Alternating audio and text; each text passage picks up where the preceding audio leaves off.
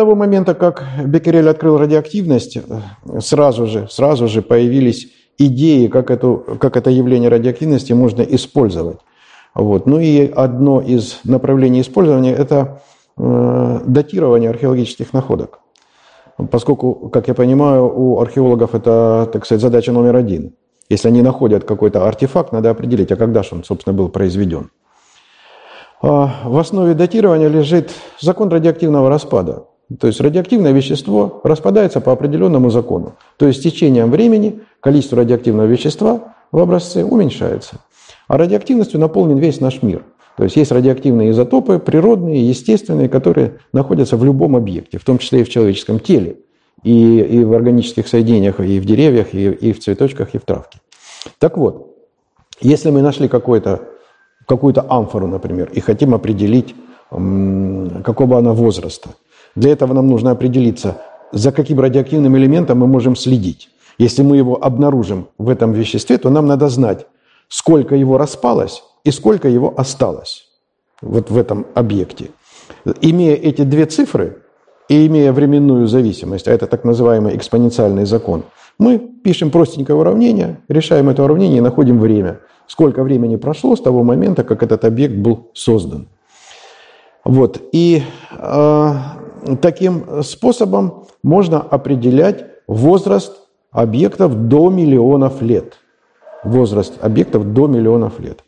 Ну вот одним из э, таких распространенных способов для определения возраста минералов, э, природных минералов или артефактов, это так называемый калий-аргоновый э, метод. Вот изотоп калий-40 – это один из наиболее распространенных изотопов в природе.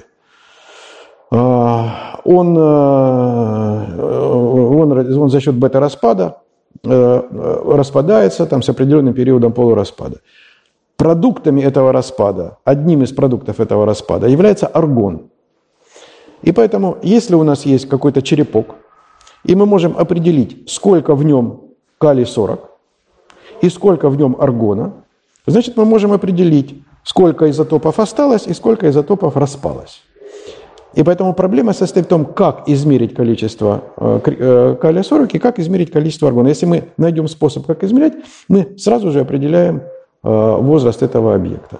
Вот таким вот образом были определены, был определен возраст минералов, которые были найдены в Африке. Вот многие алмазные месторождения определялись возраст этих месторождений. Большое значение вот эти методы калия-аргонового датирования имеют для определения возраста останков человекообразных обезьян. Поскольку проблема эволюции стоит достаточно остро, очень важно знать, когда, собственно, появился человек на Земле.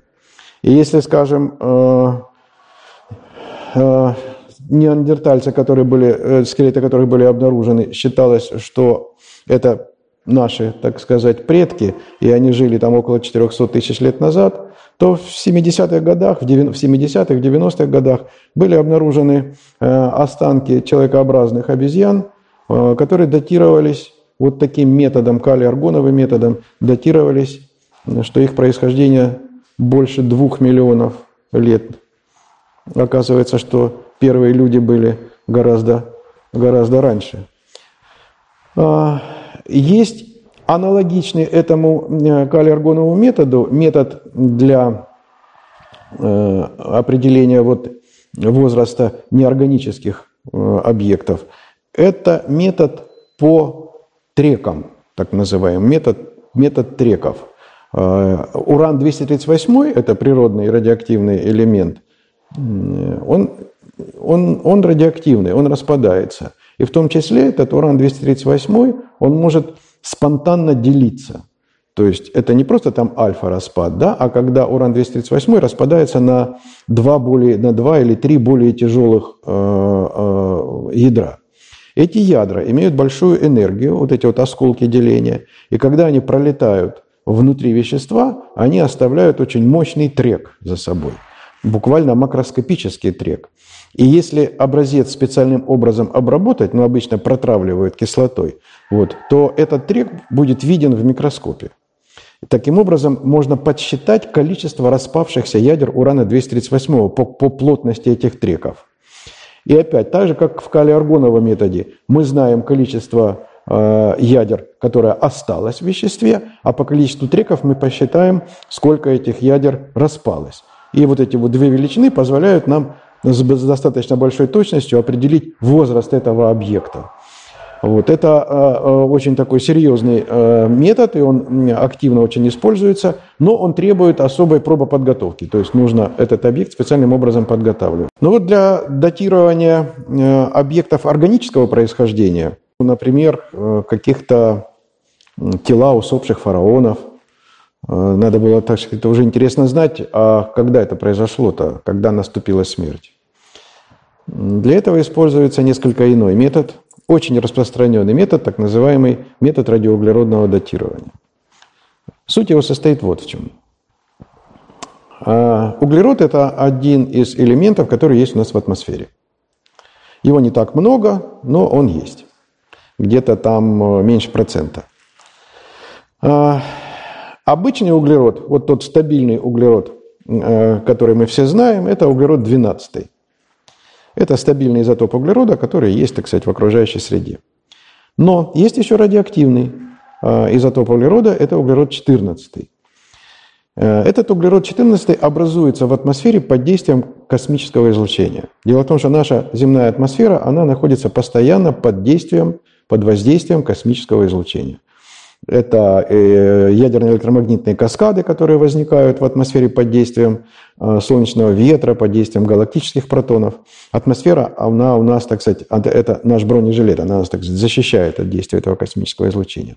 Но в результате вот этих цепочек ядерных превращений в атмосфере, в атмосфере образуется углерод-14.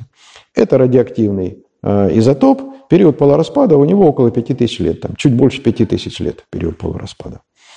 И содержание углерода-14 в атмосфере, оно примерно постоянное, потому что космическая погода, она не меняется э, на протяжении там, миллиардов лет. То есть поток космического излучения, какой был вот сейчас, какой он есть сейчас, такой он был там и миллионы, миллиарды лет назад, примерно такой же, с небольшими вариациями. Теперь смотрите, что происходит. Этот углерод-14, образовавшийся в атмосфере, он попадает в аэрозольные частички, которые есть в атмосфере, и выпадает на Землю. Выпадает на Землю в виде осадков, там, в виде дождя, в виде снега.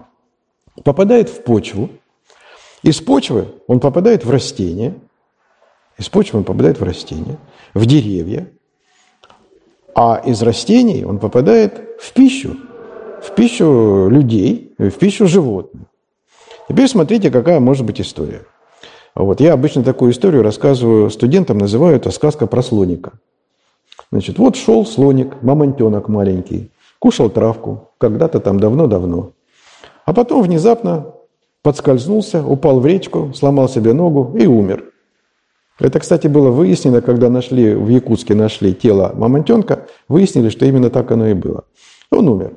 А пока он э, был жив и ходил и питался травкой, в его организм попадал углерод 14, и э, равновесное состояние, равновесная концентрация углерода 14 была такая же, как в окружающей среде. А когда он умер и перестал есть травку, тот накопившийся углерод 14 в его теле начал распадаться. То есть он перестал поступать в его организм, а тот, который был, начал распадаться.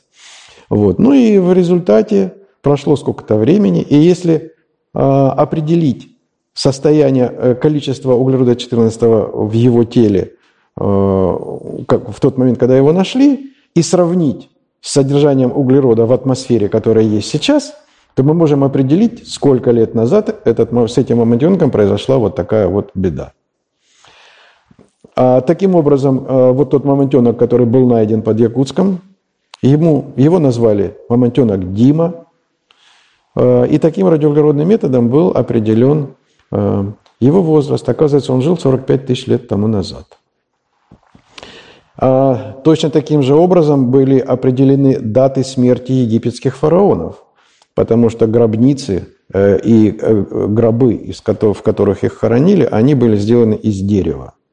То есть дерево срубали, делали из, из этого дерева саркофаг, а тот углерод, который накопился в этом дереве, он с момента, как его срубили, он распадался. И вот таким вот образом было определено, был определен возраст некоторых египетских фараонов, который оказался, ну, порядка двух тысяч лет назад это происходило вот с египетскими фараонами. То есть на сегодня радиоуглеродный метод – это один из самых несложных методов датирования вот таких вот находок.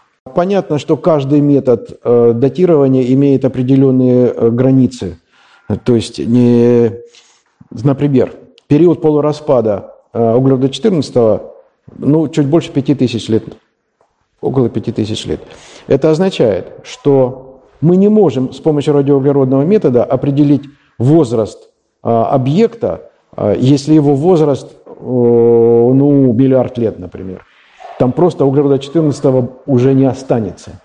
Уже не останется. И его обнаружить будет, будет очень сложно. Радиоуглеродный метод очень хорош а, для того, чтобы определять возраст, когда это, речь идет о возрасте несколько тысяч лет. Две тысячи лет, три тысячи лет, ну, пять тысяч лет, может быть, порядка десяти тысяч лет. Радиоуглеродный метод в этом случае является незаменимым. Что касается других э, методов, э, ну вот, например, метод, который использует э, треки спонтанного деления урана-238, период полураспада урана-238 10 э, в 12 лет – 10 в 12 или 10 в 12 степени лет. То есть это сколько получается там? 100 миллиардов, да, почти что, да? 100, даже больше. То есть э, вот этот метод позволяет определять, э, определять даты, датировать события, которые происходят миллиарды лет назад. То есть вот, ну и калий-аргоновый метод тоже примерно такого же, он занимает промежуточное положение между методом треков и между методом урано, э, радиоуглеродным методом.